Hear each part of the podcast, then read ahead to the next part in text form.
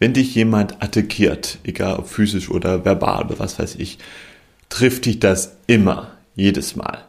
Du kannst dir noch so oft einreden, nein, mir ähm, macht das nichts, ich, ich stehe da drüber, das geht nicht.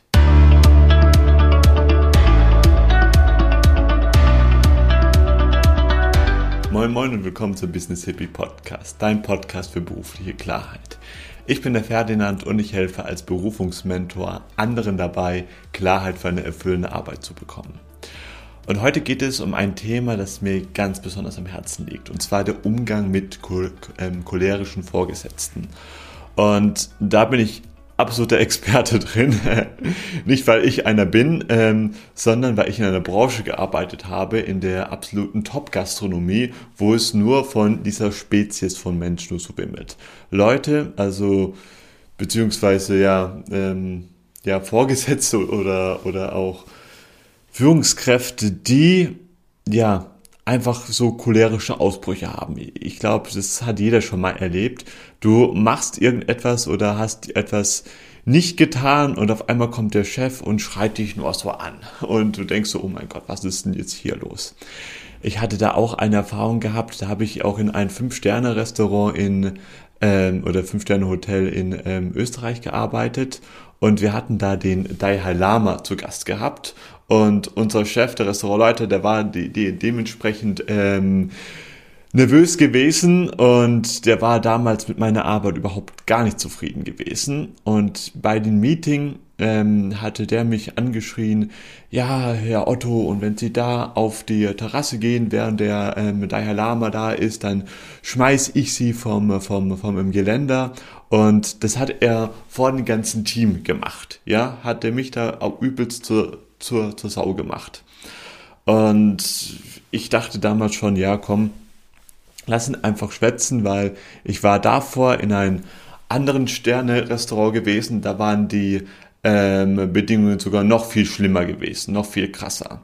Und dann dachte mir so, ja, ich bin, ich bin, ich bin abgehärtet, ich, ich, ich schaff das, mir ähm, ähm macht das nichts aus, so von ein Ohr rein und zum anderen wieder raus, haben auch meine Kollegen dann auch dann zu mir gesagt.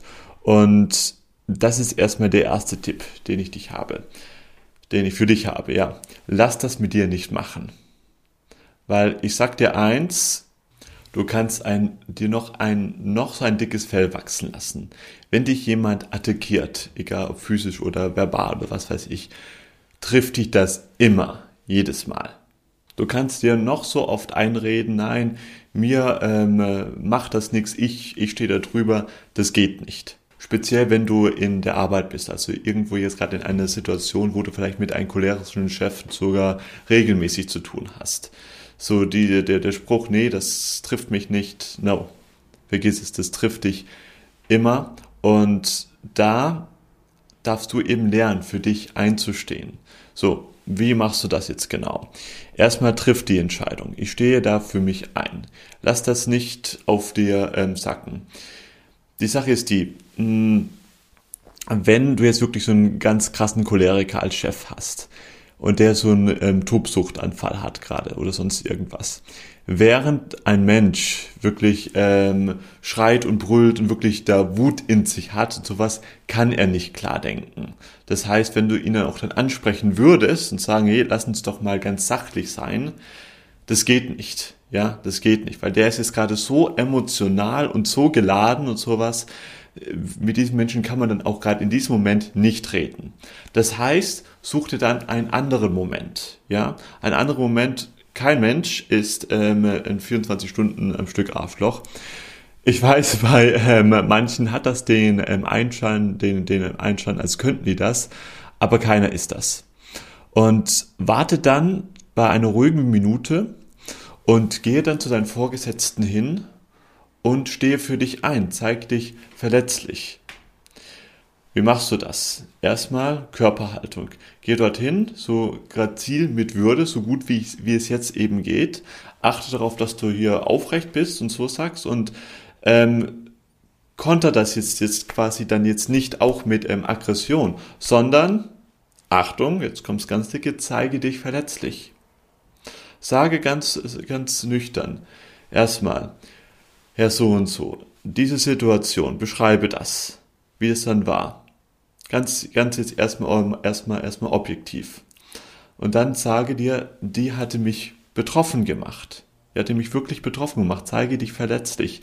Die hat das und das in mir ausgelöst. Und ich wünsche mir in Zukunft, dass sie, und dann sagst du, was du dir wünschst, das bitte anders kommunizieren. Ja? Also, erster Schritt, steh dafür ein, gehe zu deinem Chef hin, suche das Gespräch, zeige dich verletzlich, zweiter Schritt, und dann sage, was du dir wünschst. Und ich verspreche euch, ähm, zu 99 Prozent wird dann euer Chef dann auch dann einsichtig sein. Und ich weiß, für die Introvertierten und die Harmoniebedürftigen, dazu zähle ich mich übrigens auch sehr, ist es für euch ganz, ganz schwer. Aber ich sage euch eins, ihr könnt dann nur gewinnen. Warum?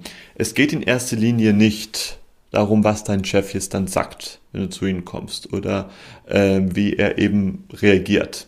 Das kannst du übrigens dieses Beispiel auf jegliche Situation anwenden, auf jegliche cholerische Situation, auch auf deinen Partner oder sonst irgendwas. Darum geht es in, erst, in erster Linie nicht. Es geht in erster Linie darum, dass du für dich einstehst.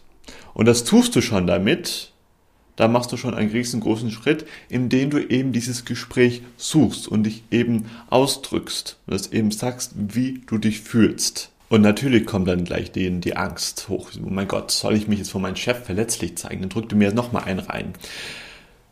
Lass dich doch mal von deinem Chef überraschen. Ja? Lass dich doch mal überraschen. Von wo, von wo willst du, du das denn wissen? Wenn du wirklich mit guter Intention dich wirklich da verletzlich zeigst, zu deinem Vorgesetzten hingehst, dann wird er in 99 Prozent der Fälle einsichtig sein. Für den Fall der Fälle, also in 99% der Fälle reicht das aus, für diesen 1% Fall, dass das nicht wirkt, dass du nicht zu jemand hingehst, zu deinem Vorgesetzten oder sonst, sonst irgendjemand, dich verletzlich zeigst und er fängt dann an, dich nochmal dann fertig zu machen. Dann ist das dann nicht mehr dein Problem. Dann hast du dich für dich eingestanden und dann hat der andere ein gehöriges Problem. Dann ist er wahrscheinlich dann ein Psychopath oder der hat überhaupt gar keine ähm, Möglichkeit, sich irgendwie ähm, gesund sozial zu äh, verhalten, dann ist es bei dir, dann liegt es an dir, dich zu fragen, möchtest du denn wirklich in so ein Arbeitsverhältnis sein?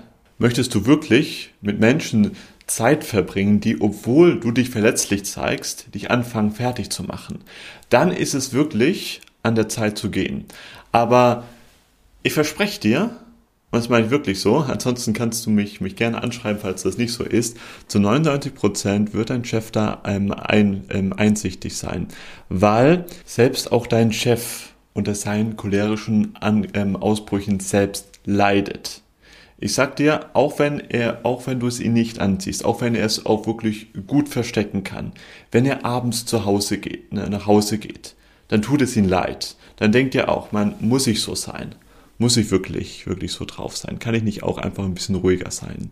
Und cholerische Ausbrüche sind einfach nur ein Zeichen von Überforderung. Und lass dir noch eine ganz wichtige Sache ähm, gesagt haben, mein Lieber, mein Liebe.